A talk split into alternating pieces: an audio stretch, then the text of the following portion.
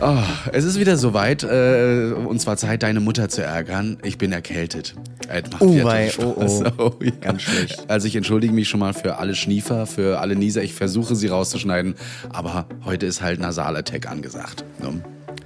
Du ja, sahst aber auch so ein bisschen fertig aus heute Morgen. Ja, das liegt aber weniger an einer Erkältung und mehr an gestrigen Abend, an der gestrigen Nacht. Seit langem uh. mal wieder bis 5 Uhr morgens unterwegs gewesen und ich habe es auch direkt bereut heute Morgen. Ähm, ja. Hat man gar nicht gemerkt. Ja, so eine halbe Stunde später kam er dann reingetrottet. Oh. Ich dachte, er wäre auch erkältet, aber es war dann doch äh, selbst fabriziert quasi. Selbst fabriziert, ja. Aber genau. ich äh, bin, gestern waren wir äh, in, mal seit langem mal wieder feiern, gehen rein in den Club, kommt direkt ein Mädel angerannt. Ich höre euren Podcast. Fand ich mal. Es wird Zeit für dich, glaube Begrüßung. ich, endlich mal einen eigenen Club zu gründen, beziehungsweise einen Club zu mieten. Zu gründen? Ja, zu gründen, zu mieten einfach. Dass du einfach ganz alleine feiern kannst, sagen kannst, ich miete den ganzen Bums und dann entscheide ich, wer kommt und wehe. Ihr sprecht mir naja, auf den Podcast an. So ganz alleine ist ja auch langweilig. Ich fand es nur äh, ja. lustig, dass man jetzt schon im Club auf seinen Podcast angesprochen wird. Das hatte ich bis dato auch noch nicht. Ähm, als ja. äh, DJ muss ich mir das immer wieder anhören. Das heißt, die kommen dann immer mit dem Instagram-Profil an, hauen dir das so vor, vor das Gesicht und denkst du, okay, Musikwunsch? Nee, ist es dein eigener Instagram-Account, ja. Bist ja. du das? Vielleicht ist das aber auch, auch so der Versuch, sich direkt so seriöser abzuheben, dass man sagt, nee, ich bin Podcast-Hörer. Ähm, genau, soziale Medien ja. ist nichts für mich, aber Podcast, das höre ich. Genau, die gemeinsamen Rotweintrinker schwenkend den Podcast genau. hörend, ja. So soll es laufen und äh, wir hören mal rein, was unsere Userinnen und User zu den letzten Folgen so zu sagen haben. Das kommt heute dran und wir gehen mal so in uns und in unser Debriefing. Ja, also wir schauen mal, wie so ein Einsatz gedebrieft wird von Anfang bis Ende. Und dann gucken wir mal, was ja, so, ob es so gemacht wird, sehen wir dann gleich. Aber ja, wir haben da was. Ryan Reynolds here from Mint Mobile. With the price of just about everything going up during inflation, we thought we'd bring our prices down. So to help us, we brought in a reverse auctioneer, which is apparently a thing. Mint Mobile unlimited premium wireless. Ready to get 30, 30, bit to get 30, bit to get 20, 20, 20, bit to get 20, 20, bit to get 15, 15, 15, 15 just 15 bucks a month. So, Give it a try at mintmobile.com/switch. slash $45 up front for 3 months plus taxes and fees. Promo for new customers for limited time. Unlimited more than 40 gigabytes per month slows. Full terms at mintmobile.com. Retterview. Gedanken, Wissen und Spaß aus dem Pflasterlaster. Mit 5 Sprechwunsch und Sammy Splint.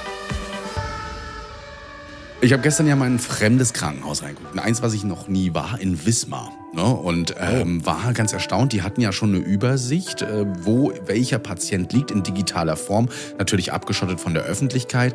Aber da konnte man dann eben auch so ein bisschen sehen, was hatten die Patienten. Und ich glaube, jeder zweite Patient hatte Unwohlsein, und Bluthochdruck. Es war wirklich der Tag des Unwohlseins, weswegen die Leute da alle selbstständig sich in der Klinik in der Notaufnahme vorgeschlagen haben. Nicht nur Bluthochdruck, wie gesagt, Unwohlsein, das stand wirklich fast in jeder Akte. Sie haben sich selbst ja. vorgeschlagen. Ich würde mich gerne als Patient vorschlagen. Ja, ich bin, äh, ich habe Unwohlsein und ich würde das ich würde vorschlagen. vorstellen. Oh, ja, Christian heute wieder mit seinen Wörtern. Ich muss mal langsam Die berühmten Christian-Versprecher. Ich sag ja. nur ein Bier geraucht. Bier geraucht. Das war schon und Liefer. Liefer fand ich immer noch ganz toll, ja. Äh, der Bayerische Rundfunk hat mich letztens noch angerufen bezüglich der Podcastaufnahme und der Veröffentlichung und ähm, prompt gleich wieder so, haha, Liefer. Das ist dann im Gedächtnis geblieben. Ne? Ja, die das hatte ist, echt Spaß beim Schneiden, ne? Vom Bayerischen Rundfunk. Ja, hat sie ja geschrieben. Auch. Also wenn Bayern 1 und Bayern 3 und Antenne Bayern oder wie sie alle heißen, da jetzt nicht einen, einen, einen Knopf draus machen, ne? Mit Liefer, dann weiß ich Liefer. auch nicht. Liefer. Ah, sind sie, oh Gott, mein Stuhl geht runter. Ah. Scheiße. Weg war er. Ah, so. Schon mal den ersten Marker setzen oder ich lasse das einfach drin. Können wir auch machen.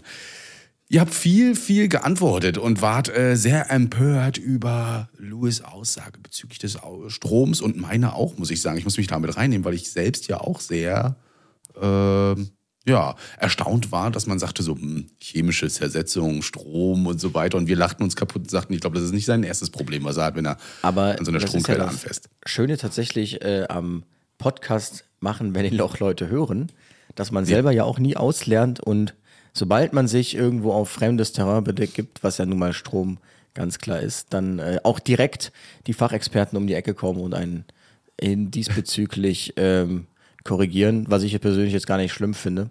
Also ich, mich stört es nicht grundsätzlich, wenn man sich empört, dann stört's mich schon, aber ähm, nicht jeder Mensch kann irgendwie alles wissen, alles richtig machen, auch wenn man natürlich, wenn man mit vielen Menschen spricht, den Anspruch erheben sollte. Aber trotzdem, dazu würde ich jetzt mal stehen, ich habe mich ja nicht mit dem Auto beschäftigt, ähm, zu der Aussage, was der ganz normale äh, Wechselstrom mit uns macht, da waren wir komplett richtig. Aber dass das tatsächlich beim Gleichstrom nochmal anders ist, über einen längeren Zeitraum, wusste ich auch nicht. Ist so, der Nick hat uns nämlich dazu geschrieben, der scheinbar irgendwie nicht im Bereich Gesundheit unterwegs ist, sondern mit E-Autos zu tun hat. Der schreibt, äh, moin Sammy und Louis, ich bin ein großer Langzeitfan von eurem Podcast und er hat mich schon durch viele langweilige Serviceaufträge gebracht. Ich arbeite seit über zehn Jahren als Solarservice-Techniker. Da steht's doch. Ah. Und ich muss leider Louis zum Thema Blutvergiftung und E-Auto bzw. Gleichstrom ähm, korrigieren. Das Gefährliche am Gleichstrom ist nämlich, dass dadurch die chemische Wirkung des Stromes wirken kann, primär bei längerer Einwirkungsdauer das Blut elektrolytisch zersetzt wird. Dadurch kommt es zu schweren Vergiftungserscheinungen. Solche Folgeerscheinungen können auch äh, erst nach einigen Tagen auftreten. Sprich, die Aussage vom Porsche-Mitarbeiter war richtig macht weiter so, trotzdem. Er hat uns noch einen Link geschickt, wo das nochmal drin steht und so weiter. Fand ich auch ganz spannend. Klar, wenn Strom eine längere Zeit wirkt, dann zersetzt sich da so einiges. Nicht nur übrigens Blut, sondern auch im Wasser wird da, werden da äh, chemische Prozesse an, ähm, angeworfen. Beziehungsweise, ja doch angeworfen. Lassen wir da einfach das Wort. Und ähm, aber wir reden ja jetzt eben von der einmaligen Wirkung. Wenn ich da jetzt anfasse am Strom, ja, dann zersetzt sich ja nicht sofort das ganze Blut. Das ist ja nicht so. Ähm, das wäre jetzt, also dann hat, könnt ihr jetzt schreiben, der Chris hat da gesagt, das war auch falsch. Ähm, Das ist aber meine Aussage. ich äh, kann es tatsächlich nicht einschätzen, wie ein, äh, wie ein Stromschlag durch Gleichstrom aussieht, wenn der wirklich nur ganz kurz anhält. Ich kann es nicht sagen, ob dann direkt. Mhm. Also ähm, Deshalb, man sagt so bis zu 130 Milliampere Gleichstrom. Sagt man so, äh, kann eigentlich kaum etwas passieren. Ne?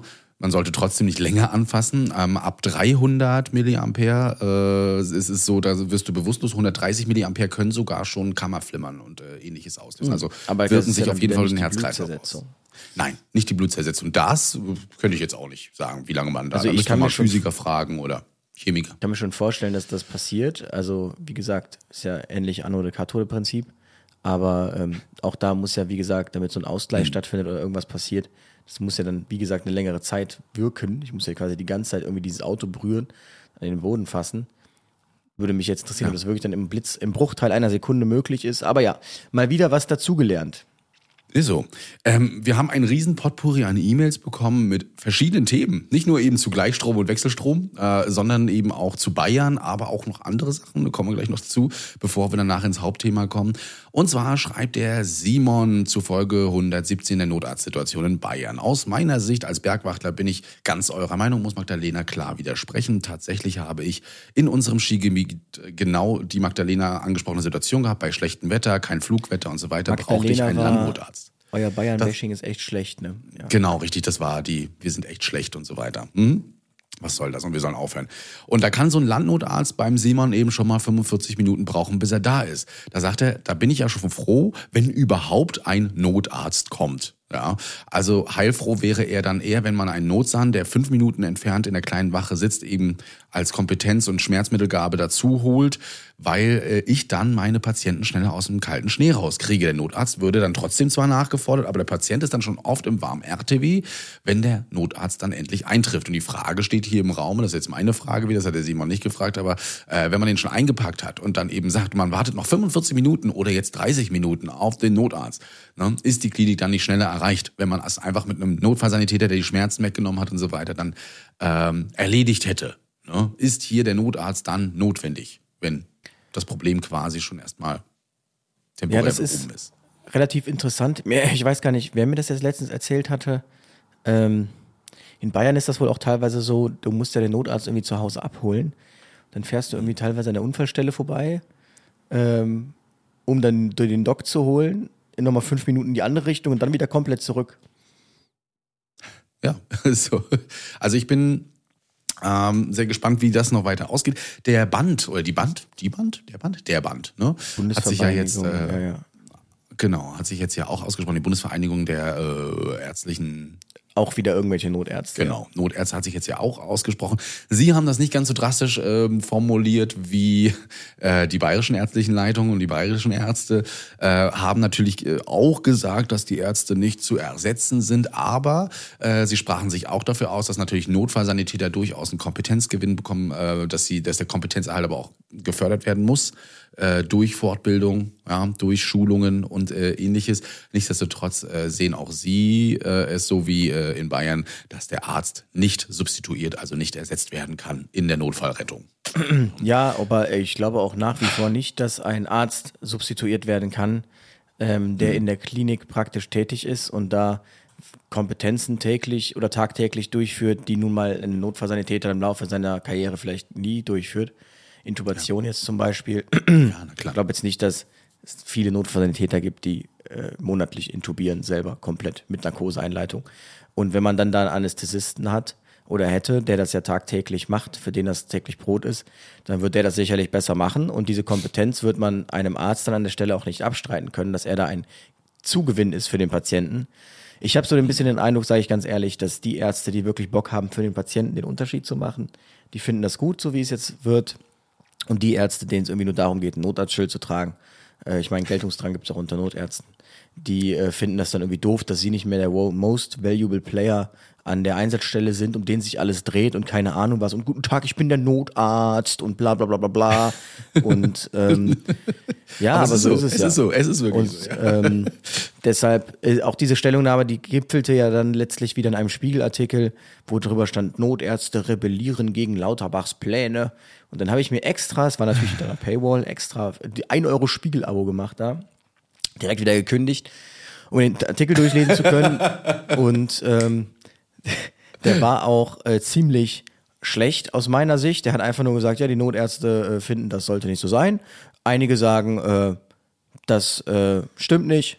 Punkt. Das war irgendwie so dieser Spiegelartikel. Dann habe ich tatsächlich dem Autor, den habe ich ausfindig gemacht und dem dann noch ähm, mit dem geschrieben, der meinte, ja, wo wäre das denn jetzt, äh, die, wo, wo, wo, wo er das nicht richtig dargestellt hätte, alles. Ich habe gesagt, naja, also er unterlässt ja völlig zu sagen, dass es jetzt Notfallsanitäter gibt, dass wir eine zunehmende Professionalisierung beobachten im Gesundheitswesen, dass äh, man natürlich bei einer zunehmenden Professionalisierung darüber sprechen muss, was kann man jetzt sparen. Also wenn man eine Seite Komponente immer weiter aufprofessionalisiert, dann muss das ja irgendeinen Zugewinn haben. Also, also am Ende des Tages äh, sonst hätte ich es ja auch lassen können wie früher, Rettungssanitäter, Notarzt. Aber irgendwas erhoffe ich mir davon, wenn ich die Leute mal weiter aufqualifiziere. Und ähm, dann meinte er, ja, das wüsste er alles, das wüsste er alles. Hat aber nicht hingeschrieben. Da habe ich schon, äh, ihm nur geantwortet, last but not least, wäre schön, wenn man sein breites Wissen dann auch in seinem journalistischen Handeln wiederfinden würde. Und ähm, dann habe ich auf LinkedIn dazu einen Post gemacht, worauf sich dann tatsächlich der Vorsitzende der Band, der Florian Reiferscheid, gemeldet hat. Und äh, das dann ein bisschen klargezurrt hatte und meinte, ja, so war das ja dann eigentlich nicht gemeint und bla bla bla bla. Wo ich mich dann frage, okay, äh, schön, dass das so nicht gemeint war, trotzdem ähm, kommt das dann erstmal ganz anders irgendwo an. Und auch dieser Spiegelartikel äh, wirkte jetzt nicht so, als hätte er das anders verstanden. Und Letztlich äh, sagte er, ja, die Notärzte müssen ja auch Praxis sammeln, deshalb äh, sollte man da nicht so viel einsparen für dann die Einsätze, wo sie einen Unterschied machen. Äh, Verstehe ich alles nicht so ganz. Ich sehe nur irgendwie, dass da gerade so ein Klassenkampf aufblüht. Ich bin mal gespannt, wohin es geht. Fände ich super spannend, den mal bei uns zu haben. Einfach mal sich gegenseitig wirklich die Argumente entgegen. Ich bin, ich, ich wäre echt gespannt, ob man das so relativieren könnte. Mal das schauen. ist ursprünglich kein, äh, oder das ist kein Verkehrter. Ich hatte den mal bei der DRF Luftrettung kennengelernt. Da sagt er auch, wir müssen die Notärzte von den Low-Code-Einsätzen fernhalten. Deshalb Mhm. wunderte mich dann auch dieses Statement, weil ich eigentlich den Eindruck hatte, dass er ähm, ein guter ist und auch eigentlich nicht möchte, dass ähm, zu jedem Quatsch irgendwie ein NEF rausfährt. Weil das gipfelte dann äh, ein anderer Anästhesist, der hatte auf LinkedIn nämlich geschrieben, er war irgendwie äh, Leiter der Luftrettungsstation Greifswald und ist in seinen ersten Schichten irgendwie mit dem Hubschrauber äh, hat allein 2000 Euro verballert an Kosten, ohne einen Notfallpatienten gesehen zu haben. Ja. Und er sagte halt, äh, das, das kann halt nicht sein. Und da waren wir dann wieder auch beim inflationären Einsatz von Luftrettungsmitteln. Sehe ich auch so. Ich äh, bin ja dafür auch, äh, dass wir die Notärzte nicht komplett wegsubstituieren, nicht komplett wegergänzen. Ja, äh, es geht aber darum eben gerade diese High-Code-Einsätze, wenn es darum geht, da die Notärzte eben einzusetzen. Das hattest du ja schon gesagt. Und äh, jedes Mal lese ich immer wieder, wir wollen die komplett wegmachen. Aber wer hat das denn gesagt? Nur weil das Wort substituieren jetzt in der, im Reformvorschlag drin steht, denken die gleich, wir wollen durch den Notfallsanitäter und die Studiengänge alles wegersetzen, das werden wir nicht schaffen. Oder? Es sei denn, äh, nee, nee. Es gibt keine es Also ich sag mal so, wenn man sich jetzt mal das Beispiel London vor Augen führt, dann würde es wahrscheinlich dann in einer Großstadt nur noch einen Arzt geben. Ähm, und der dann aber auch wirklich da, wenn es wirklich brennt.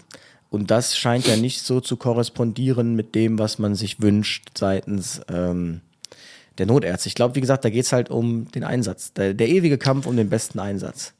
Aber Sie sehen die Patienten doch dann in der Klinik. Wir bringen sie Ihnen doch dahin. Da können Sie dann die ärztliche Kunst ausführen. Sie können sie behandeln. Sie können sie alles angedeihen. Sie erleben sogar noch mit, was in der Bildgebung ist, in der Blut, äh, im Blutbild und so weiter. Also ähm, das finde ich doch weitaus spannender als Arzt, würde ich jetzt mal sagen dann, als ähm, die ganze Zeit nur draußen rumzusitzen, zu sagen, ja, dann geben wir jetzt noch mal ein bisschen Urapidil und dann machen wir hier noch mal ein bisschen Nifedipin.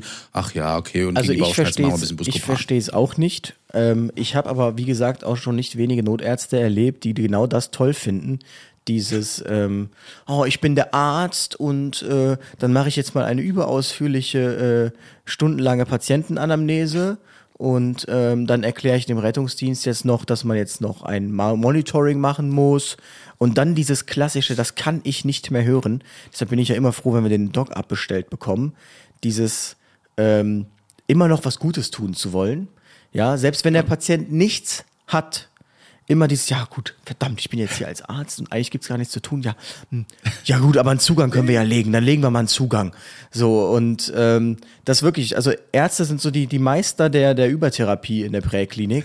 Und äh, man merkt, wenn du nur mit einem RTW da teilweise mal so die Einsätze abarbeitest, so. wie schnell du eigentlich im RTW bist, weil äh, wir halt da ganz andere Prioritäten setzen und nicht dieses äh, überausführliches Stay and Play und ach komm, der Druck ist bei 170, ach komm, dann können wir ja doch vielleicht ein bisschen Urapidil könnte man ja geben und ähm, ja, genau. So, und wir sind da halt, ne, 170 ist nicht bei uns in der SAA drin, ab dafür. Und ja, ähm, ja. Ja, ist äh, wirklich so. Und äh, wir nennen manche Notärzte dann auch, in dem Fall auch die Einsatzverlängerer heute. Ja, äh, Ja, definitiv. Felix. Du bist es nicht, also keine Sorge. Äh, ein Notarzt, der bei uns sehr, sehr eifrig mithört und immer wieder dabei ist, aber der ist so einer, der sagt, hey, also was wollen wir hier machen jetzt hier, wir, wir nehmen ihn einfach mit. Genauso äh, bei uns Dr. Rücker, der hat ja auch ein Buch rausgebracht über Drogen und äh, ähnliches.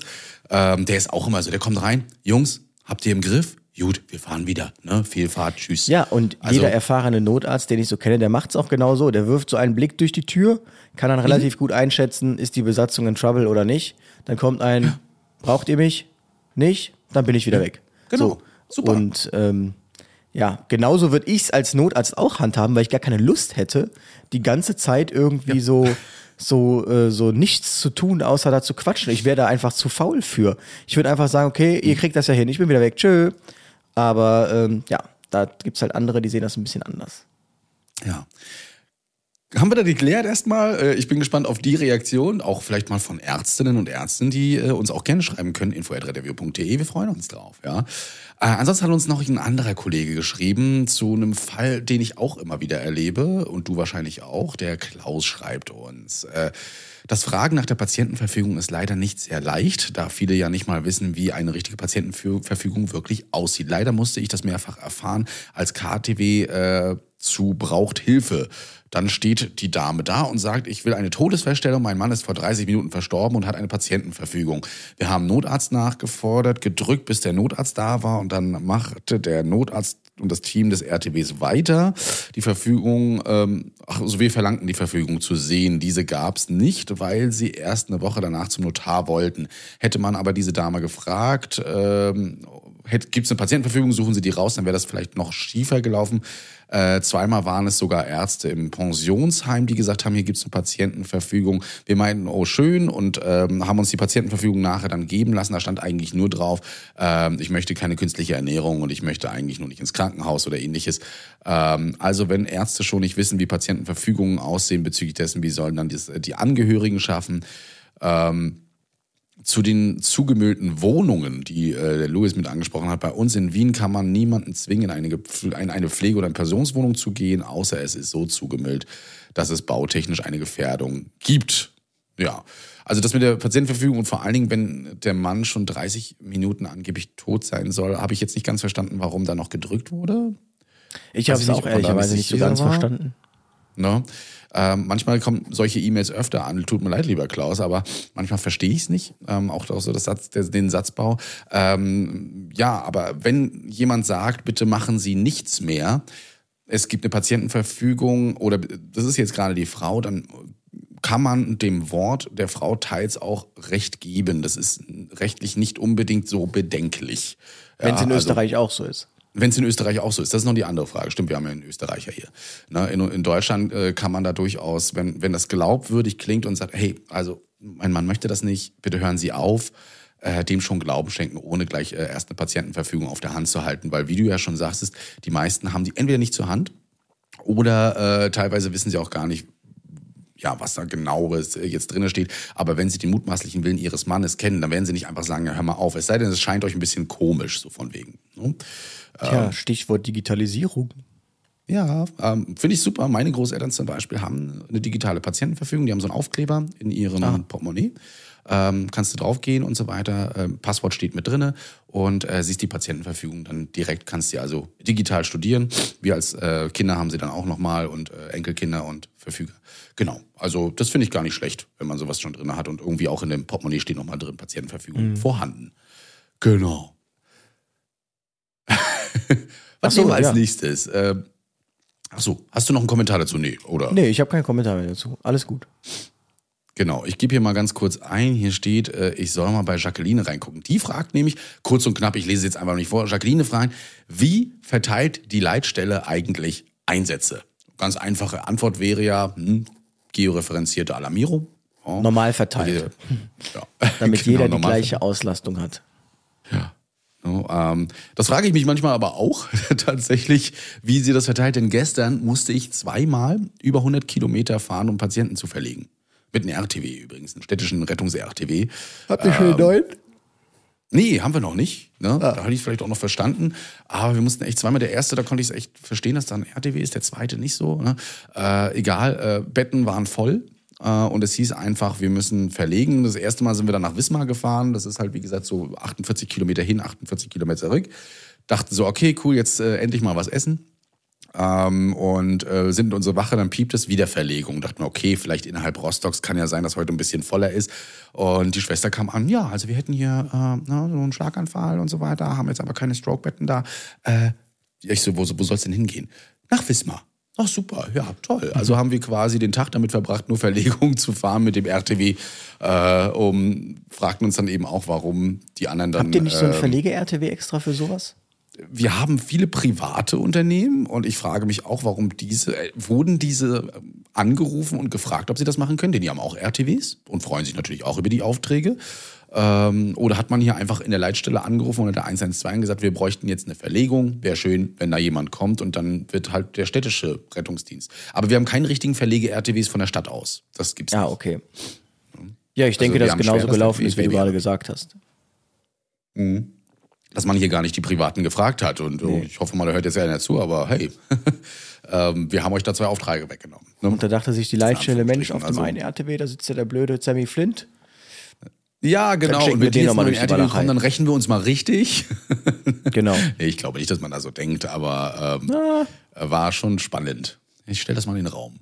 Fand ich auf jeden Fall schade für unsere Azubine, weil die hat halt einfach ähm, ja, Verlegungsfahrt mitbekommen. Ne? Ja, das ist natürlich für eine Azubine ist das natürlich äh, mega doof. ist natürlich Aber was schade, will man ne? machen? Ne? Wir hatten natürlich noch zwei äh, Notfälle davor, dass sie noch ein bisschen lernen konnte. Eines war ein Patient, äh, den ich auch so ein bisschen kannte aus meiner Vergangenheit, ähm, der einen etwas, ich nenne es jetzt mal untypischen Schlaganfall oder möglicherweise eine Blutung hatte. Es äh, ist wieder mal Zustand nach Toilette großes Geschäft. Ja, er geht rein in die Toilette ohne Probleme, er kommt raus aus der Toilette und erkennt seine Frau teils noch, aber weiß nicht mehr, wo er ist, wann er ist, was passiert ist und so weiter. Und das äh, wiederholt sich alle zwei Minuten. Äh, beeindruckend fand ich, dass er sich echt noch an mich erinnern kann und das sind wirklich mindestens hm, 15 Jahre her, dass wir uns, glaube ich, das letzte Mal gesehen haben. Aber er sagte, Sie kenne ich. Und im RTW sagte er dann auch, Sie sind doch Herr Mansen, oder? Ja, ne, und dann kam es wieder, aber ähm, und er hat dann aber auch immer wieder gesagt, ähm, dass er meine Kollegen alle kennt, weil er sich immer wieder daran erinnert hat, dass er diese Gesichter vor drei Minuten gesehen hat. Er dachte, das wäre aber schon sehr lange her und ähm, ja, dementsprechend ein bisschen traurige Geschichte. Die Frau war sehr, sehr aufgeregt, weil sie schon wusste, was Phase ist, ne, dass es möglicherweise Schlaganfall und eine Blutung ist.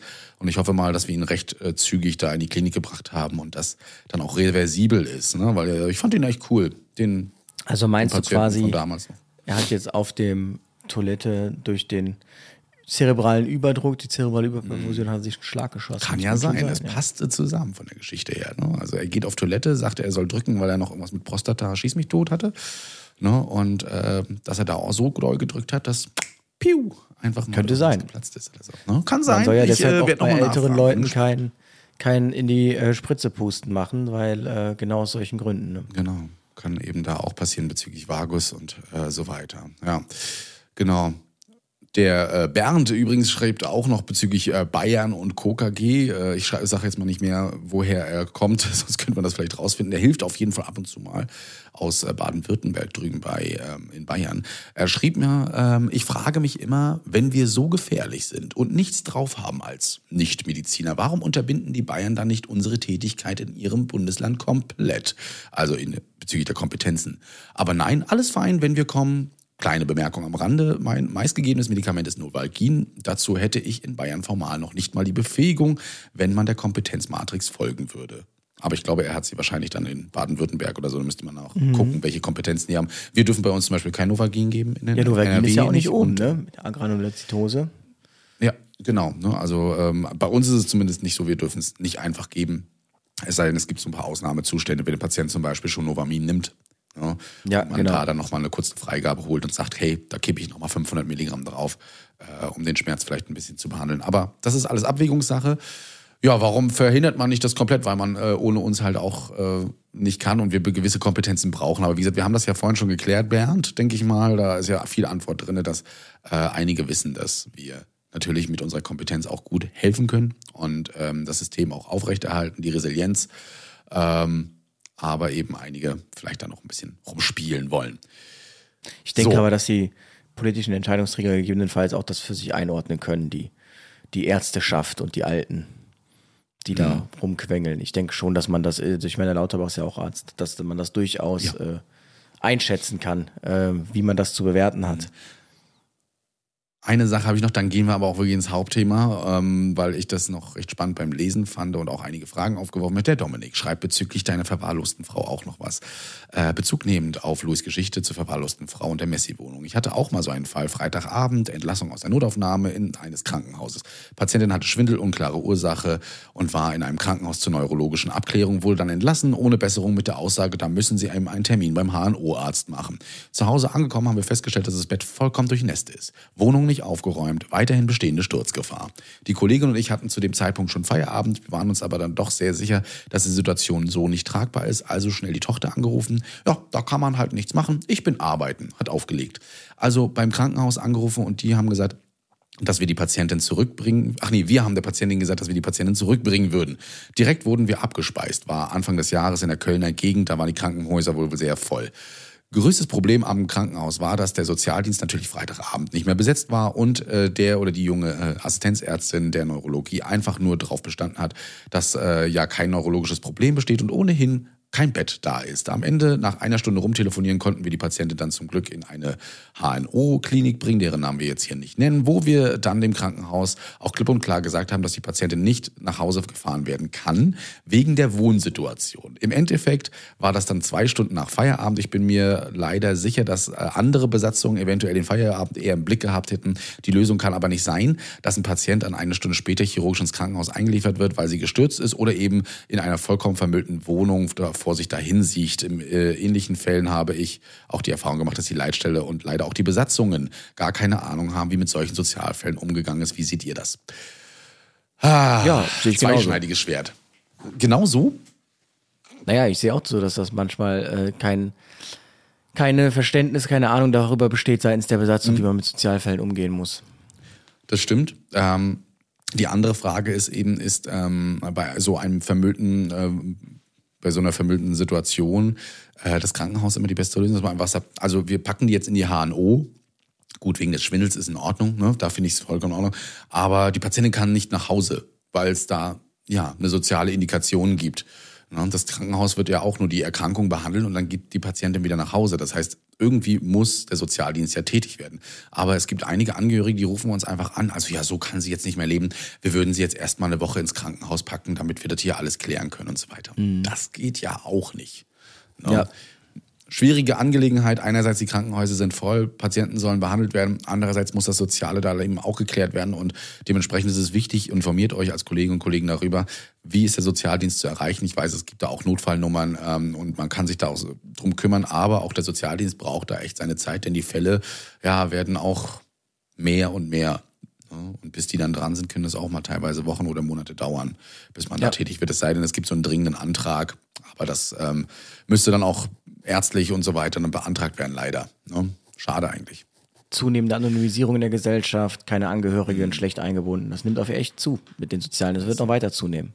Ist so. Ne? Und ähm, das sind eben auch so die Sachen, die wir oft im Rettungsdienst sehen und da aber auch einfach abwinken müssen und sagen müssen, da können wir leider nicht viel machen. Wir können den Sozialdienst einbinden, Sie können den Hausarzt einbinden, zusammen eine Lösung finden, Kurzzeitpflege oder ähnliches. Wenn da Plätze frei sind, äh, hat man da auf jeden Fall Glück gehabt. Wenn nicht, dann ist es, ist es wirklich tragisch. Ne? Ist immer die Frage, hätte man vorher was machen können, aber hätte, wenn und aber. Da, ähm, jetzt ist die Situation nun mal so und ähm, wir hoffen, dass einige da doch ein bisschen schneller tätig werden können und ihren Liebsten, die Hilfe brauchen, da helfen können. So, machen wir eine kurze Pause, Yes. Kaffee nachholen und dann jedet los mit Debriefing. Ryan Reynolds here from Mint Mobile. With the price of just about everything going up during inflation, we thought we'd bring our prices down. So to help us, we brought in a reverse auctioneer, which is apparently a thing. Mint Mobile unlimited premium wireless. Ready to get 30, 30, bit to get 30, bit to get 20, 20, 20, bit to get 20, 20, bit to get 15, 15, 15, 15 just 15 bucks a month. So, Give it a try at mintmobile.com slash switch. $45 upfront for three months plus taxes and fees. Promo rate for new customers for limited time. Unlimited more than 40 gigabytes per month. Slows. Full terms at mintmobile.com. Ready for the Hauptthema. Wir haben uns einen Kaffee zurückgeholt und ich bin total gerade, es ist ja bald, es ist ja schon fast Winterzeit, ne? Ich bin auf Zimt Macchiato jetzt ein bisschen umgestiegen. Keine Ahnung warum, aber irgendwann kommt es so, dass ich dann immer so eine ganze Phase habe, einen Monat lang immer nur alles reinzukippen in den Kaffee, was nicht Kaffee ist. Also ob es Karamell, Vanille oder eben jetzt äh, Zimt und Zucker ist. Boah, schon im. Oktober Zimt. Krass. Kürbis hättest Mhm. du mal machen können. Ja, das haben wir auch schon. Kürbissuppe wurde auch schon immer gemacht. Auch lecker. Hm. Aber so Zimt, ja, und Spekulatius und hm. ich weiß Im Oktober schon, Aber so. Ja, die, die Dinger gibt es ja schon im August. Ja, das ist echt Das, schlimm. man muss sie ja noch essen, wenn sie frisch sind. Das ist die Argumentation der meisten. Ah, Dann schließe ich mich jetzt einfach mal mit an. Verstehe. Genau. Aber gut, ja, du verstehst. Äh, gehen wir mal rein ins Debriefing. Äh, eine spannende Angelegenheit, denn ob das Ganze denn wirklich so ausgeführt wird, wie es äh, theoretisch gedacht ist, ist ja immer die Frage. Erstmal für die, die nicht wissen, was Debriefing ist, weil sie es noch nie ausgeführt haben auf Arbeit oder damit noch nie in Kontakt gekommen ist. Normalerweise ist es ja immer so, so eine Sammlung, Sicherung, Strukturierung und Sicherung eben so von Erfahrungen, die man im, während, vor oder nach dem Einsatz gemacht hat. Und dafür nimmt man dann eben dieses Debriefing ja, im sogenannten CRM, im Crew Resource Management. Und da wird dann Positives sowie Negatives genannt. Das wird eingeordnet. Das tun wir heute mal. Wir sind mal gespannt. Und dann eben äh, auch ausgefällt reflektiert. Ja. Da sind wir gespannt, ähm, was da so alles drinne steht. Wir haben uns ja, äh, du hast hier von, von Rest Quality einfach mal Nee, so ein schönes. Rest Quality äh, hat's von mir genommen. Also ich hatte, oder ich habe ah, so, nach dem also. Podcast mit der Nicola Winter eine Debriefing-Checkliste ausgearbeitet. Und ähm, genau, dann fand die Rest Quality das ja jetzt so toll, dass sie das gebrandet haben mit ihrem Logo oben. Und ähm, ja, aber was ich trotzdem äh, gesagt Ich fand habe. das spannend zu lesen. Ja, man muss trotzdem briefen, wie man debrieft. Ähm, also man kann den Leuten nicht einfach so eine Debriefing-Checkliste in die Hand drücken, sondern man muss schon ähm, sagen, was man sich dabei denkt. Sonst ähm, wird es schlecht gedebrieft oder man neigt dazu, Dinge zu überspringen, so nach dem Motto brauche ich nicht und ähm, versteht dann aber gar nicht, was so die tiefere Funktion ist und warum man das macht. Genau. Genau, und einige sagen so, ah ja, pappelapapp machen wir sowieso nicht, aber äh, so indirekt macht man es ja schon, wenn man sich, ähm, wenn man alarmiert wird. Ne? Da gibt's ja schon Kommentare, die da teilweise fallen. Ne? Oder äh, wo man so sagt, Mensch, also jetzt haben wir doch gerade das und das gemacht, ganz schlechter Zeitpunkt. Oder aber auf was, was, was quatscht man so auf dem auf der Anfahrt. Na, das ist ja nicht immer nur, da redet man ja nicht immer nur über, keine Ahnung, was die Frau gestern in der Küche gesagt hat oder äh, als, als, als sie da am Schreibtisch saß und schon wieder fünf Arbeiten ausgewertet hat. Nee, man quatscht meistens auch über den Einsatz ne? und äh, erzählt sich da so, na, was könnte uns denn da erwarten? Aber gehen wir mal von vorne nach hinten los und erzählen uns mal kurz, wir sind so beim Einsatzabschnitt Alarmierung. Gerade die Alarmierungszeit. Genau, So, also die, die Checkliste ist in verschiedene Einsatzabschnitte unterteilt und äh, beginnt eben mit der Alarmierung und dann ist der Input, den man hat, also man würde jetzt quasi, man hat jetzt einen Einsatz gehabt, idealerweise jetzt auch mit NEF zum Beispiel und würde sich jetzt nachher hinstellen und sagen, okay, Alarmierungszeit, was haben wir unmittelbar vor der Alarmierung gemacht? Äh, hatten wir alle die gleichen Alarmierungszeiten? Gab es irgendwie Funkprobleme? Gab es irgendwelche Probleme, irgendwelche Nöte, über die man sprechen müsste? Was hast du gemacht, bevor du gefahren bist, äh, losgefahren bist gerade? Ähm, was war Alarmierungstext bei euch? Was stand bei uns drauf? Gab es Abweichungen? Und wenn ja, wie würde man das begründen? Warum? Weil sich hier schon so kleine äh, Fehler oder Krepitationen einschleichen können. Zum Beispiel wäre jetzt so ein äh, Ding, also dass man einfach versteht, aus welcher Situation kommt man oder ist man in den Einsatz gekommen, weil sich dann vielleicht auch schon so Fragen klären. Zum Beispiel, wenn man sagt, ja, ich war gerade auf dem Pott äh, oder ich war, hatte gerade, wir waren gerade am Essen oder so und ähm, dann erklärt das vielleicht so eine gewisse Hast oder irgendwie vielleicht so eine, ähm, so eine, so eine, so eine, keine Ahnung, den Fettfleck auf dem T-Shirt, jetzt am einfachsten Beispiel. Aber dann natürlich auch Alarmierungszeiten. Okay, wurden wir eigentlich alle zum gleichen Zeitpunkt alarmiert? Ähm, äh, wenn zum Beispiel da Abweichungen bestehen, erklärt sich vielleicht, ach so, deshalb wart ihr erst so spät da. Oder was ich halt mal ganz konkret erlebt habe, war, dass ähm, es gibt so die Möglichkeit, einen Einsatz zu erhöhen, wenn du nachbestellst, oder ein Einsatzmittel einfach nur diesen Einsatz zu ziehen. Und wir wurden alarmiert ohne Sonderrechte zu äh, keine Ahnung was. Und dann haben wir ein NEF nachbestellt, weil es eine Reha war. Und ähm, das NEF ist ohne Alarm gekommen, weil die einfach nur in unseren Einsatz eingezogen wurden und die dachten, es geht um eine Verweigerung. Und die waren sehr überrascht, als die oben ankommen und gesehen haben, was da los ist. Und äh, sind halt ohne Sonderrechte dann einmal quer durch die Stadt zu uns rumgetingelt. Und auch das ist etwas in Debriefing, das könnte man jetzt schon im ersten Einsatzabschnitt Alarmierungszeit, könnte man das jetzt schon debriefen und sagen, ah, okay, daher kam das schon mal, dass ihr so überrascht wart, als ihr reinkam, verstehe. Und dann natürlich aber, und das ist so das große äh, Credo des ähm, Debriefings, dass man sechs Punkte immer durcharbeitet, nämlich man nennt Tatsachen, die Fakten, dann kann jeder einzelne Beobachtung äh, kundtun und hier immer die Regel, das jüngste Teammitglied beginnt, damit es da keine Hierarchie gibt. Ähm, dann redet man über Stärke und Erfolge. Also du hast einfach eine Regel festgesetzt, genau. jetzt überhaupt Kannst nicht. auch sagen, der Älteste. Genau, einfach nur, damit man sagt, wir fangen einfach mit den Jüngsten an, nicht weil die besser sind oder ähnliches, sondern einfach nur, damit man Genau, damit es halt nicht sagt, ist hier der- dieses, der es beginnt erstmal der Notarzt, dann beginnt der Fahrer NEF. So, es soll halt frei sein von Ja. so Hierarchie. Dann überredet, Lustig wäre es, wenn der Notarzt Genau, der dann darf er anfangen. Dann, äh, Äh, kann ja dann redet man über Stärke und Erfolge. Was lief gut? Dann natürlich, was ist ausbaufähig? Dann geht man hier, das ist das Wichtigste eigentlich, in die Ursachenforschung, so nach dem Zwiebelprinzip. Man fragt so lange, warum war das so, bis man wirklich das Problem herausgefunden hat. Und dann, ganz wichtig, das Learning, wie ändern wir das jetzt? Und jetzt, wenn wir jetzt von dem Beispiel ausgehen, dass wir jetzt sagen, okay, da wurde jetzt alarmiert und einfach so einen Einsatz reingezogen. Warum war das so? Warum war das so? Okay, weil der Disponent das einfach so gemacht hat. Also ruft man eine Leitstelle an. Warum war das so? Ach so, ja, äh, hm, habe ich vergessen. Und dann hat man das konkrete Learning, dass er beim nächsten Mal vielleicht dann daran denkt, dass man das vielleicht nicht tun sollte, denn da gab es dann Knatsch. Und ähm, das hätte man jetzt schon, jetzt hätte man schon in diesem allerersten Einsatzabschnitt, wenn das so gelaufen wäre, schon ein mögliches Learning, ähm, dass man zur Verbesserung mit rausgeben könnte. Genau. Das zweite, dann Standort bei Alarmierung. Also in dem ersten Alarmierungszeit zum Beispiel kennen wir ja zum Beispiel auch nicht nur die Toilette, sondern dass man dann durch die Hast dann auch irgendwas vergisst. Den Stift Ja. zum Beispiel. Also bei uns der Lesestift, ne, der Digitalstift, die Noch Mappe, in Crocs. auch immer. Oder eben ja, noch in Crocs angezogen. Gab's ja. auch schon. Ne? Aber genau, dass dadurch dann eben solche Sachen passieren und entstehen. Und äh, das finde ich auch mal spannend. Zum Beispiel, wir haben zum Beispiel in der Wache einen Punkt, da alarmiert der Melder nicht.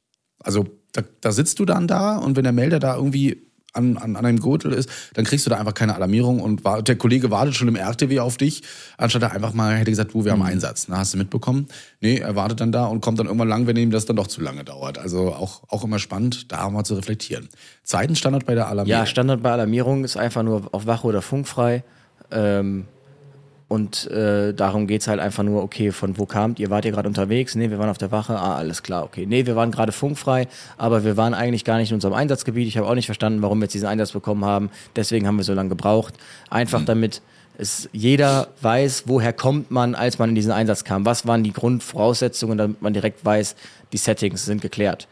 Ähm, dann die Anfahrt zum Einsatzort, das ist dann auch etwas, was natürlich dann die Kollegen unter sich debriefen können. Ähm, war das eine sichere Anfahrt? Gab es besondere Vorkommnisse, Straßensperrungen, von denen keiner was wusste, bei Nahunfälle, fehlerhafte Navigation, falsche Einsatzadresse? Wenn ja, äh, oder wenn irgendwas zum Beispiel davon zutrifft, äh, wissen denn alle Kollegen von der Straßensperrung, ähm, müsste man da vielleicht nochmal nachhaken, ob das so bekannt ist, dann vielleicht nochmal eine Info rausschicken. Gab es vielleicht eine Info, ist die nicht angekommen? Warum ist sie dann bei uns nicht angekommen? Ähm, solche Deta Details, aber natürlich auch sichere Anfahrt, dass man mal sagt, ja, hör mal, ähm, wie fandest du die Anfahrt? Ja, ich fand sie gut. Ja, okay. Mir war das mit 70 auf die rote Ampel in der Kreuzung, fand ich ein bisschen äh, ungewöhnlich. Würdest du sagen, dass du da alles im Blick hattest? Weil ich hatte irgendwie nicht den Eindruck, dass das jetzt sicher war, bei dem Tempo über die Ampel zu fahren. Ja. Doch, doch, ich habe das gesehen, dies gesehen, das gesehen. Ja, gut, hm, alles klar. Beim nächsten Mal, ich würde mich sicherer fühlen, wenn du vielleicht nicht so schnell fahren würdest. Irgendwie so. Hätte man dann auch schon gedebrieft quasi. Und ähm, Ja, fand ich auch gut. Ich habe einen Kollegen auch mal gesagt, dass ich das möchte, dass er zum Beispiel immer beide Hände am Lenkrad hat, wenn er Blaulicht fährt und da jetzt dran ist. Und nicht irgendwie mit einer Hand hier so äh, Gesicht angelehnt oder dass du nie mit mir gefahren bist. Diese typische Pose. Ja. oh, äh, Louis immer Ich so. fahr mit dem Fuß. Du, wenn du sicher fährst und ruhig und ah, du fährst mit dem Fuß, lenken. ist auch gut, ja. Man muss ja mit den Händen auch mal andere Sachen machen, Ja, genau. oder so. Ja, aber äh, seitdem hat er sich das echt gemerkt. Ich weiß nicht, ob er es nur bei mir macht, ne? aber er sagt schon, okay, ja gut, vielleicht ist es da aufgefallen. Ähm, und er macht das jetzt wohl immer so. Also zumindest bei mir. Also wichtig ich ist halt, dass man diese feste Struktur immer durchgeht, immer, immer, immer. Denn wenn man so anfängt mit, naja gut, komm, äh, brauchen wir jetzt gerade nicht. So, dann ähm, schafft man quasi eine unregelmäßige Struktur und dann ist es wieder so, wenn es nicht standardisiert ist, dann muss ich mich da quasi wieder zu durchringen, wenn ich dann mal über etwas sprechen möchte, das dann aufzubringen. Also jetzt zum Beispiel sagen wir, ach, Anfahrt zum Einsatzort brauchen wir nicht, debriefen wir nicht. So, und jetzt gab es aber mal den Fall, jetzt hätte ich doch mal gerne was dazu gesagt. Und ähm, dann muss ich ja quasi diese Situation erzeugen. Ja, ich würde das jetzt doch noch mal gerne äh, mit aufbringen. Ähm, müssen wir doch noch mal kurz reden, weil deine Anfahrt war so und so. Und dann ist direkt eine komische Situation. Wenn man einfach fest immer das durchgeht, Anfahrt zum Einsatzort, fandest du die sicher, die Anfahrt? Ja, nein. Ähm, ist ja auch schnell gegessen. Dann ist es standardisiert dann fällt es auch einfacher, einfach sowas zu kritisieren, gegebenenfalls. Ähm, Genau. Dann Eintreffen an der Einsatzstelle wäre dann der nächste Punkt. Hat man die Einsatzstelle direkt gefunden? Welches Equipment wurde mitgenommen und warum? Das ist, denke ich, schon so das größte, äh, der größte Punkt. Würde ich sogar noch was anderes mit reinnehmen? Wo wurde der Wagen hingestellt oder wo wurde sich positioniert an der Einsatzstelle? Würde ich tatsächlich noch mit reinnehmen. Ist immer wieder ein Streitpunkt. Manchmal denke ich so, oh, warum parkt der denn jetzt da? Guck mal, da vorne hätte doch und so weiter. Viel sicherer, würden wir niemandem im Weg stehen. Äh, kommen wir super raus, können wir die Trage super rausholen und so weiter. Ich glaube, das würde ich noch mit Ja, reinnehmen. kann man machen. Auf jeden Fall. Äh, fandest du das klug, wie du dich hingestellt hast? Oder äh, warum die ganze Straße gesperrt? Links war doch was frei. Ähm, Und warum hast du dich da so hingestellt, wie du dich hingestellt oder hast? zum Genau. Beispiel, Irgendwie so die wenn man mit Fragestellung. NEF fährt, Genau, welches Genau. Equipment wird Wieso habt ihr eigentlich nichts mit nach oben genommen, wenn ihr doch als allererster beim Patienten wart? Wieso mussten wir jetzt alles mit Mhm. hochnehmen? Ähm, ihr wurde doch funkfrei alarmiert, habt ihr doch vorhin gesagt. Das heißt, ihr wart doch wesentlich vor uns dort. Ähm, so, deshalb sieht man wieder, wieder, wie wichtig das dann ist, Ist wirklich es so jeden Einsatzabschnitt durchzubriefen, weil man dann immer wieder Schlüsse ziehen kann. Okay, aber wenn ihr funkfrei alarmiert wurdet und gleichzeitig mit uns alarmiert und wir kamen von der Wache, dann wart ihr doch jetzt mindestens drei Minuten vor uns da und dann habt ihr nichts mitgenommen. Hm. So, Wird das bei Ja, euch so es gehandhabt, gibt- dass die also- Notärzte da echt ohne, ohne alles hochgehen? Nein. gibt aber auch die äh, Krass. Nee, bei uns ist wirklich so, dass das NEF das Meine Lieblingsvariante, ach, auch gerade erst eingetroffen. Mhm. Ähm, dieses, äh, du kommst um die Ecke und dann steigen sie gerade aus. Ach, gerade erst eingetroffen. Das ist meine Lieblingsvariante. Merkwürdigerweise treffen die immer gerade ein, wenn man auch um die Ecke kommt. Damit man da bloß nicht zu schnell unter Zugzwang Ja, es ist so. kommt. Oder, oder wenn sie so sehen, ah, da kommen sie, dann geht die Klappe hinten wieder zu. Ja, genau, oder das Fake-mäßige. Ach, da sind sie Zeug mitnehmen. Herrlich, Ja. genau. Deshalb äh, ich fahre ich äh, die letzten äh, Kilometer immer gerne ohne Horn, damit sie es nicht hören, äh, dass da jemand kommt. So, dann könnte man ja dazu verleitet werden, ach, Kluge da Idee. kommen sie. ja. Also ich helfe ja auch immer da noch mit runtertragen, das Material ist ja kein Problem. Aber wenn sie da schon mal hochgehen und da zwei Minuten sitzen, dann äh, bin ich der Meinung, könnte der, hätte der NEF-Fahrer ja, der ja nicht nur Fahrer ist, sondern auch ein Notfallsanitäter, schon mal ein paar. Die sind Sachen genauso zu machen. zweit. Also, Äh, aber nein, es wird dann meistens aufgewandt. ja, und dann wird's natürlich Auch wieder, ne? Wir haben ja eine Azubine an Bord, fand ich wieder ganz spannend. Ihre erste Frage am zweiten Tag war ja, ähm, was nehmen wir denn alles mit zum Patienten? Also nehmen wir den kleinen C3 mit, also quasi nur die Patientenbox und den Monitor oder alles? Und ich so, das ist keine Frage, die man hier stellt. Hier wird immer alles mitgenommen. Aber ich merke schon, wie gestern gearbeitet wurde. Ja, ist immer wieder spannend, ja. Mhm. Ja, das sind- ähm, dass, äh, dass das gleich so angenommen wird. Ne? Aber gleich äh, die danach nochmal gesagt, hey, also nochmal bezüglich der, äh, der Equipments und so weiter, wir nehmen immer den ganzen mit. Glaub mir, ich bin schon oft darauf reingefallen, werde ich nie wieder tun. Ähm, und es ist besser für dich auch, immer alles Ja. mitzunehmen. Dann kann auch nicht so viel passieren, wenn dann doch mehr mehr passiert. Ja, ansonsten dann. Gut, jetzt sind wir beim Patienten. jetzt wird es natürlich dann am komplexesten. Äh, Patientenkontakt. Wie Mhm. viele Patienten waren an der Einsatzstelle? Wie wurde der aufgefunden? Liegend, sitzend, stehend? Wie war das initiale Bauchgefühl bei jeder eingesetzten Einsatzkraft? Kritischer Patient, unkritischer Patient? Gab es besondere Auffälligkeiten? Dass jeder so da seine persönlichen ähm, Gefühle teilt zu dem Punkt. Okay, ich kam rein, also als wir reinkamen, dann, äh, da saß der eigentlich noch. Ach so, weil wir, als wir reinkamen, dann lag der und ich kam dann in die Situation rein und dachte mir, hör, was machen die denn da jetzt? Nee, nee, du musst wissen, wir kamen rein, da saß der noch auf seinem Stuhl, dann ist der umgekippt und dann wurde der reanimationspflichtig, so dass man das einmal so ähm, durchbrieft, auch über die Bauchgefühle spricht. Ganz wichtig, ähm, okay, wenn du ein anderes Bauchgefühl hattest zu dem Zeitpunkt, warum hast du denn nicht das gesagt, dass der das vielleicht äh, jetzt äh, komisch vorkam an der Stelle oder ähm, ja, was hätte man tun können, dass du es gesagt hättest? Ja, ich kann es vielleicht nicht näher bezeichnen jetzt irgendwie. Ich dachte, vielleicht habe ich dann einen Fehler. Hm, alles klar, lass uns doch beim nächsten Mal einfach dann trotzdem darüber sprechen. Ähm, so, genau, dass man diesen Patientenkontakt einmal so durchbrieft. Das ist nicht abschließend, diese Liste. Da kannst du dich tot briefen. Ähm, vor allem dann natürlich Ja, auch beim nächsten auch. Punkt ergriffene Maßnahmen welche Maßnahmen, in welcher Reihenfolge, inklusive der Nachalarmierung. Okay, ihr habt erst das gemacht, das gemacht und dann nachalarmiert. Warum habt ihr das gemacht? Ähm, war der Workload zumutbar für alle Einsatzkräfte? Du Notarzt, du hast irgendwie die ganze Zeit nur mit deinem NEF-Fahrer kommuniziert und der ist dann hier über den Patienten gestiegen und sollte dies. Warum hast du nicht einfach dem, äh, dem Praktikanten gesagt, der doch am nächsten zum Rucksack war, äh, gib mir das doch raus, das wäre doch einfacher gewesen, weil so war das eine Ungleichverteilung. Ähm, war der sinnvoll aufgeteilt, der Workload?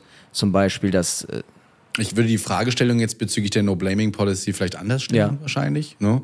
Also dann nicht sagen, ja, warum hast du nicht, sondern einfach so, warum wurde nicht und so weiter, das aufgeteilt, äh, hätte man eine bessere optimalerweise würde man natürlich sagen, ne? Wäre es nicht Notarzt. besser gewesen, wenn ähm, Genau, ja. Nur so. Also, aber ansonsten finde ich das ja super spannend.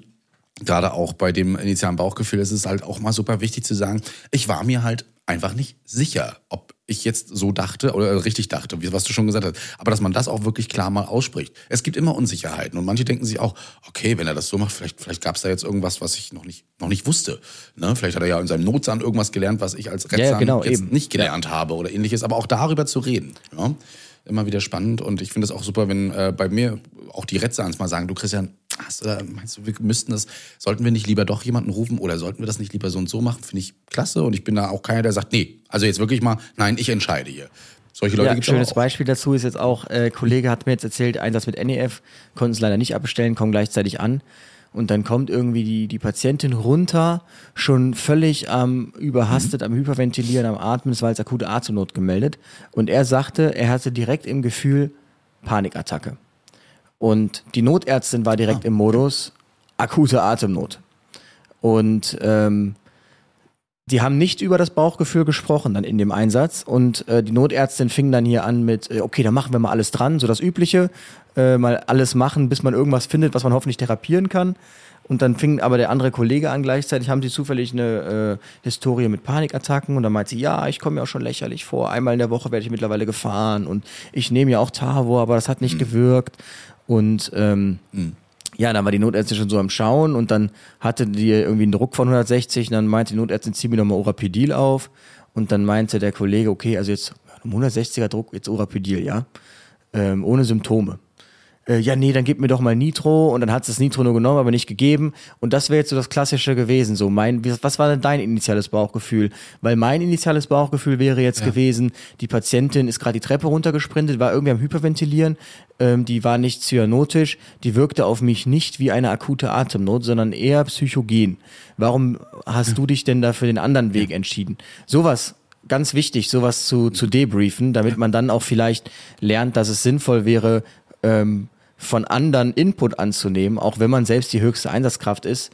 Aber man muss ja sagen, so mit, mit Panikattacken haben NEFs ja gar keine Berührungspunkte, wenn das nicht zufällig mal als akute Atemnot aufläuft. Das ist ja so ein reines RTW-Thema. Naja, äh, auch wenn ich da den äh, Punkt 11 schon so ein bisschen anspreche, gestern auch gehabt, wie der Nasenbluten Epistaxis. Ne? Also Patientin blutet aus der Nase, es hört nicht auf, hat auch einen 200er Druck und so weiter und du kommst in die HNO rein, sie ist komplett stabil. Ne? Läuft mit uns sogar noch selbst hoch, weil sie es möchte. Sie möchte es einfach. Sie möchte auch keine Nadel haben, weil sie sagt, wofür. Ne? Und ich sag auch, wofür. Ne? Zieht sich auch ein gutes Koagel aus der Nase raus und der Pflege gleich so, ja, wo ist denn der Zugang? Wo ist der Zugang? Ich so, ich sehe dafür keine Notwendigkeit, keine therapeutische. Aber wenn sie jetzt Flüssigkeit braucht, ich so, dann hat sie den Mund. Da kann sie trinken. Ja, ja, also ich sage das jetzt ja auch nur, weil meine Ärztin das ja immer verlangt. Dann hol mir die Ärztin gerne her und ich bespreche das gerne mit ihr, warum ich das jetzt nicht gemacht habe. Das ist kein Problem. Ja, aber ihr müsst immer einen Zugang legen. Nee, müssen wir nicht. Aber wir können das ja noch mal an anderer aber Stelle klären, jetzt nicht vor der Patientin. Hauptsache, ich kann dir mal wieder sagen, was du hättest tun sollen, äh, die Diskussion. Ja, aber ich verstehe warum? es auch nicht. Warum? Also da, da würde ich dann auch so gerne mal in, auf ein Käffchen sagen, hey, fand ich jetzt ein bisschen doof, dass du hier einfach so frontal gesagt hast, äh, hier muss ein Zugang rein, wo sie hemodynamisch stabil ist und ähm, selbst auch noch dafür sorgen kann, dass Volumen wieder reingeführt werden kann. Aber wie gesagt, das wäre jetzt Übergabe im Krankenhaus, da sind wir noch nicht. Wir sind noch bei äh, fehlgeschlagene Maßnahmen. Siebtens, auch mal Genau, spannend. welche, Was welche Maßnahmen sind ja fehlgeschlagen? immer Zum Beispiel wieder. Medikament wurde verworfen, Intubation, IV-Zugang etc. Ähm, einfach, dass man darüber spricht, was nicht jetzt an Maßnahmen funktioniert hat und dann natürlich wieder, okay, ähm, ähm, was ist wirklich passiert? Keine Ahnung, Intubation hat nicht funktioniert. Was einzelne Beobachtungen, jüngstes Teammitglied beginnt. Ja, mir ist auch irgendwie aufgefallen, ich habe natürlich keine Ahnung von Intubation, aber der Patient lag auch irgendwie ein bisschen komisch vom Kopf. War das denn der richtige Winkel irgendwie? Weil das wirkte schon so merkwürdig, wie du das versucht hast. Ähm, Stärke und Erfolge dann, okay, was lief denn äh, trotzdem gut? Äh, keine Ahnung, wenigstens die, na, äh, die, die, die, die, die, äh, die Intubation wäre fertig gewesen, aber hat dann nicht funktioniert. Ja, ich gebe dir recht, äh, das war ein schwieriges Ding, es hat nicht funktioniert, deswegen, deswegen, deswegen. Okay, warum denn nicht? Ja, weil, weil, weil, weil, weil. Hast du nur gestochen, zum Beispiel beim IV-Zugang? Genau. Weil äh, du jetzt gesagt hast, okay, ich mach das und äh, es eigentlich unsicher war und du musstest jetzt eine Nadel Genau, das wäre natürlich so der, der, der, der zu sagen, du, ich sehe da läuft hier gerade irgendeine Motorraddemo bei mir am Fenster vorbei. Ähm, Bei euch Ja, immer Taxidemo, gestern Fahrraddemo, ist unglaublich. Demos. Nee, aber genau das ist der Punkt. Also Zugang ist ja noch das bessere Beispiel. War es zu viel Pressure an der Stelle? Ähm, okay, warum war das so? Warum hast du dich nicht sicher gefühlt? Ach, du hast noch nie einen Zugang gelegt. Okay, ähm, dann sag das doch am besten.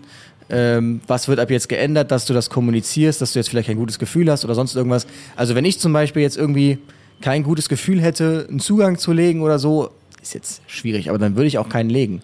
Dann würde ich sagen, nee, mach du mal. Wenn ich mich einfach irgendwie so, so nicht fühle, so als hätte wäre ich heute treffsicher, keine Ahnung. Ich meine, eigentlich ist das ja was Intuitives, aber wenn man schon irgendwie den Patienten sieht und sich einfach nicht so fühlt oder jetzt denkt, dass einen vielleicht Dinge von extern stressen könnten, die dazu führen, dass man es dann nicht, ähm, nicht trifft, dann, dann lass ich's.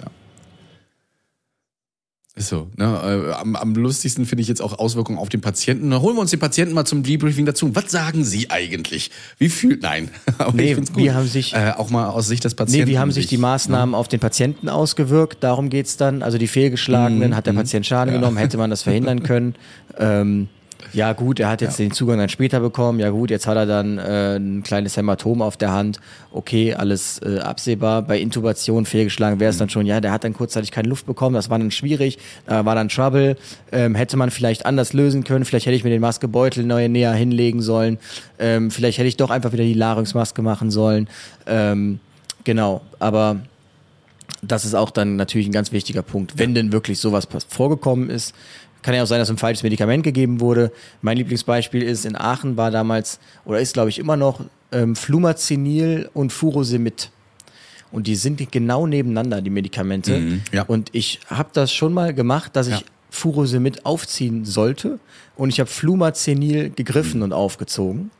Und ähm, das hätte jetzt keinen Schaden beim Patienten. Also für die, die jetzt äh, das nicht wissen, Flumazenil äh, hebt im Prinzip die Wirkung eines Benzodiazepins aus, also Midazolam, Überdosis. Und Furosemid sorgt quasi dazu, dass ausgeschwemmt wird. Ist ein äh, Schleifendiuretikum. Und ähm, ich habe das damals dann nämlich, dafür haben wir so Critical Incident Reporting Systems sogar gehabt in Aachen. Also das war ein Critical Incident Report, den konntest du schreiben. Und ähm, wie hätte man das verhindern können, dass der Patient dann gegebenenfalls das falsche Medikament bekommt, indem man diese phonetisch ne? ähnlichen Medikamente genau nicht nur weit auseinanderhängt, sondern vielleicht sich sogar überlegt, macht es Sinn, dass wir Flumazenil anders nennen. Also dann, äh, oder Furosemid Lasix nennen. Einfach nur, damit ähm, Mhm. Da auf jeden Fall keine Verwechslung stattfinden kann in der Hast.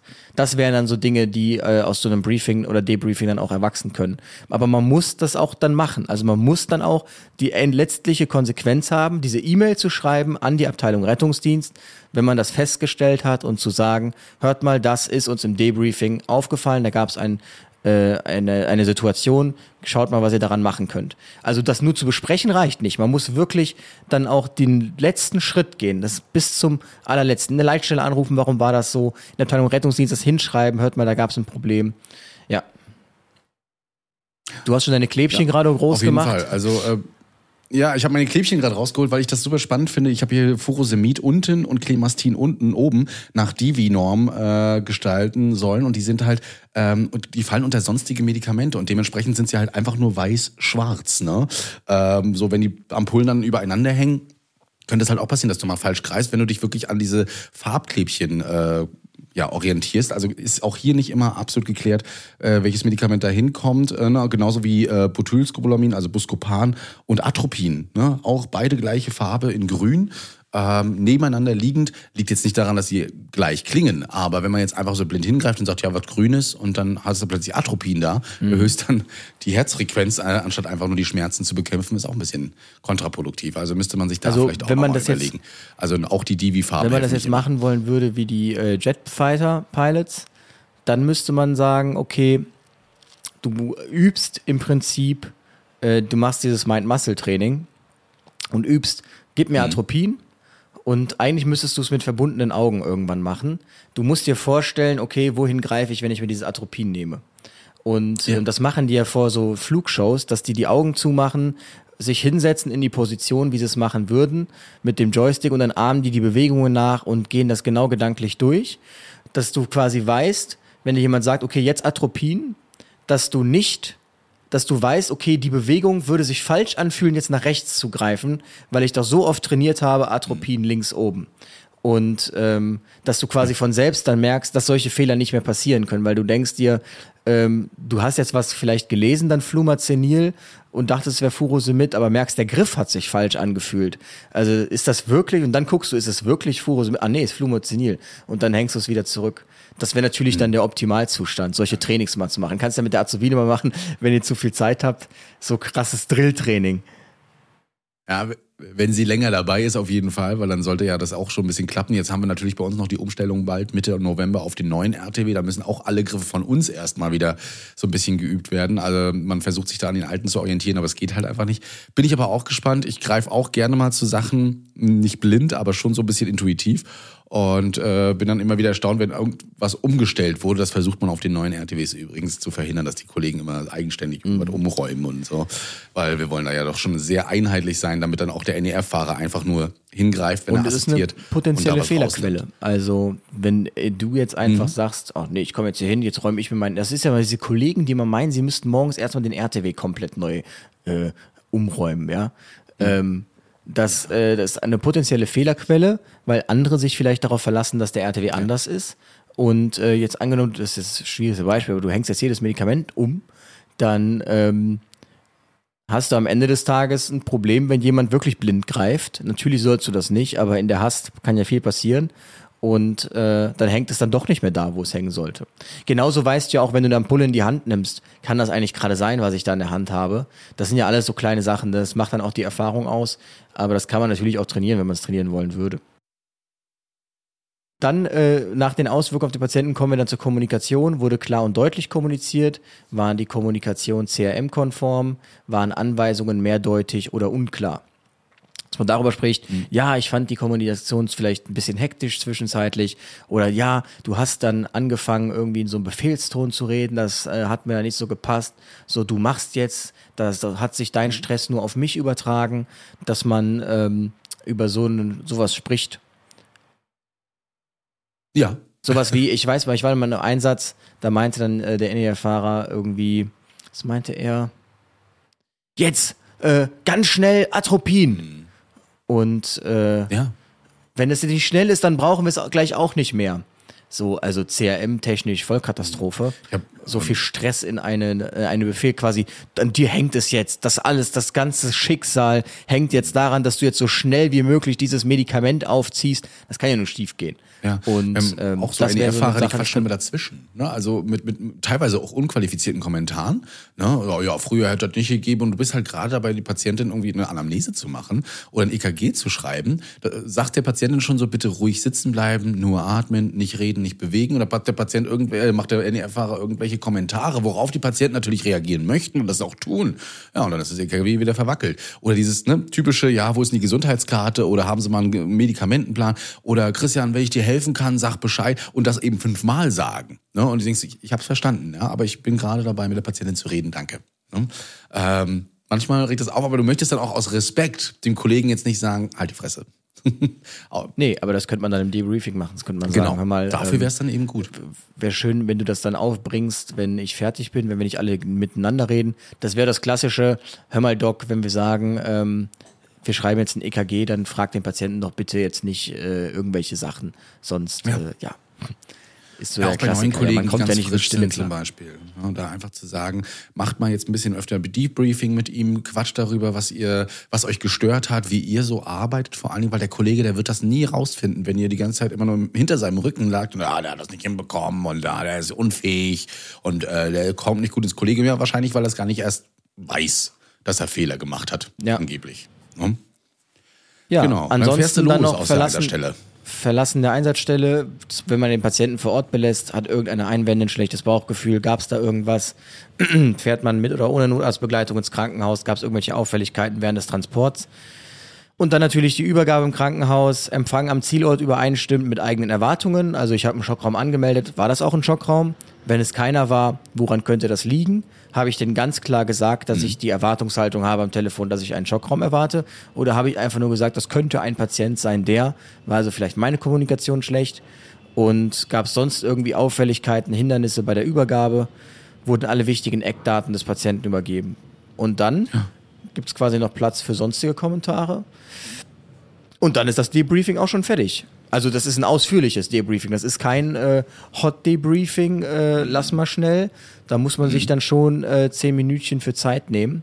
Ähm, muss man sich auch schauen oder anschauen, ob man das wirklich nach jedem Einsatz machen möchte. Das würde natürlich eine krasse Verbesserung bewirken, aber natürlich auch viel Aufwand bedeuten.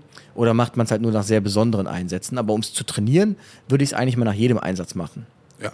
Oder man, äh, es gibt vielleicht noch eine Liste für ein Hot Debriefing, dass man wirklich sagt, ey Freunde, also ihr müsst ja nicht immer so ausführlich sein, das dauert auch lange und manchmal ist dafür auch keine Zeit oder auch manchmal der Nerv nicht da. Aber so ein kurzes Hot Debriefing, die Liste wirklich auf, auf, auf das Wesentliche nochmal runtergebrochen, ähm, wäre schon cool, wenn man das vielleicht mal sagt, diese Woche ist Debriefing-Woche, wir würden gerne mal, dass die Kollegen nach jedem Einsatz nach der Klinik oder in der Wache äh, einfach mal ein Debriefing machen, Hot Debriefing meinetwegen. Fände ich gar nicht schlecht, um sich da gegenseitig auch mal wieder mehr kennenzulernen, denn ähm, die, die Fluktuation in den Wachen ähm, scheint mir sehr groß zu sein, nicht nur bei uns oben, sondern überall, so was man hört. Und da ist es doch gar nicht mal so schlecht, auch seine Kollegen kennenzulernen. Also es verändert sich ja auch, auch bei Bestandskollegen immer wieder was. Die Gefühle, die Probleme, äh, wie fühlen sie sich so, warum ist es zurzeit so, dass die immer grummelig sind, schon seit Monaten. Ne? Und da sich einfach mal auch auszusprechen. Lernt man seinen Kollegen immer wieder neu kennen auch mal. Man muss ja sagen, wenn du jetzt mal so von so einem Standard angenommen, du fährst jetzt äh, zu, keine Ahnung, Kreislaufproblem oder was, dann ist das ja auch schnell, also allein dem RTW schnell durchgearbeitet. Okay, wir wurden alle um 11.21 Uhr alarmiert, ist das so? Äh, so, ja, mein Melder ist nicht gelaufen, ich stand an diesem einen Ort, ja gut, das ist bekannt, halte ich da am besten fern von diesem Ort oder ähm, habe immer einen Blick irgendwie auf uns, wenn wir hektisch weglaufen.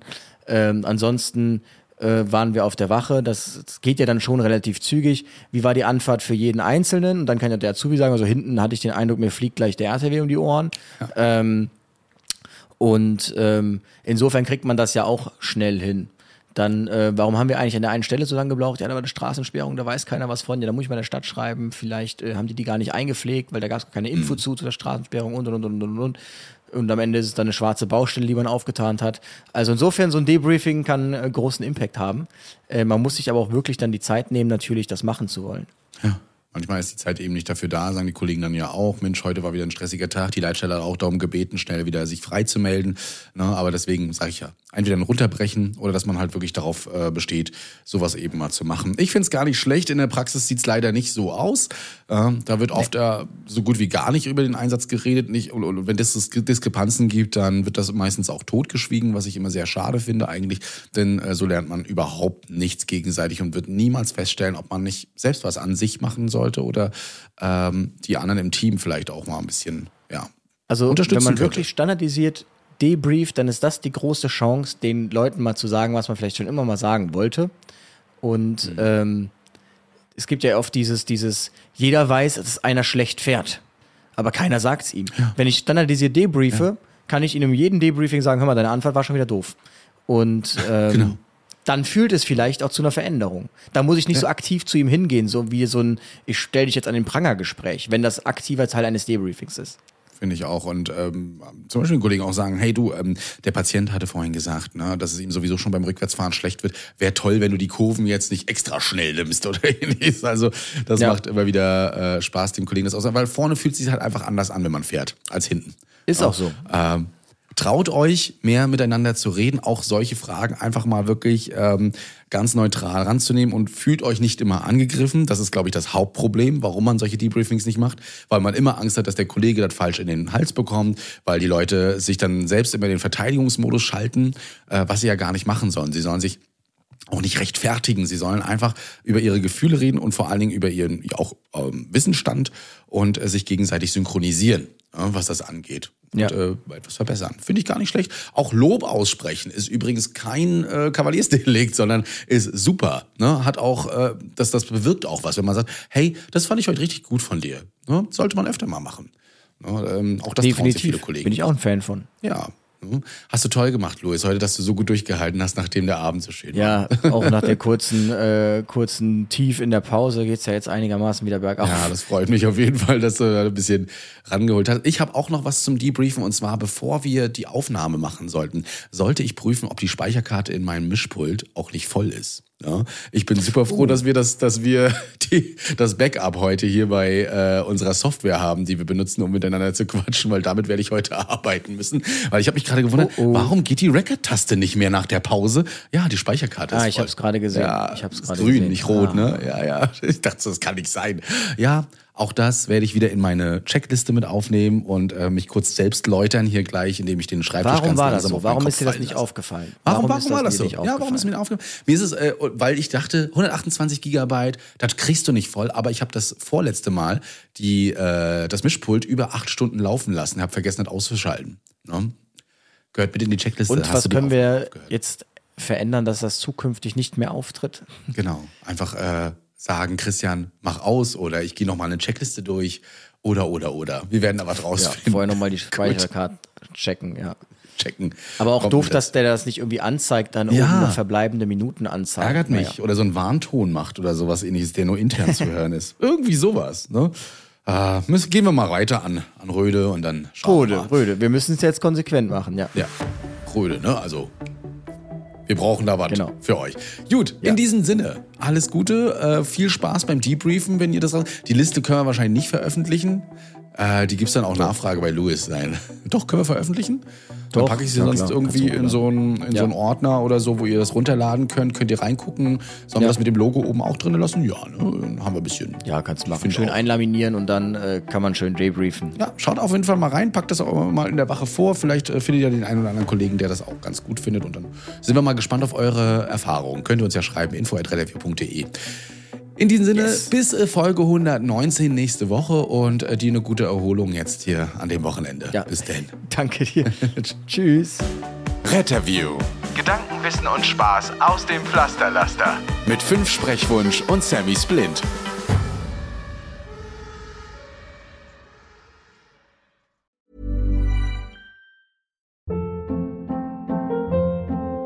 Hold up. What was that? Boring. No flavor. That was as bad as those leftovers you ate all week. Kiki Palmer here, and it's time to say hello to something fresh and guilt-free. Hello Fresh. Jazz up dinner with pecan-crusted chicken or garlic butter shrimp scampi. Now that's music to my mouth. Hello Fresh. Let's get this dinner party started. Discover all the delicious possibilities at hellofresh.com.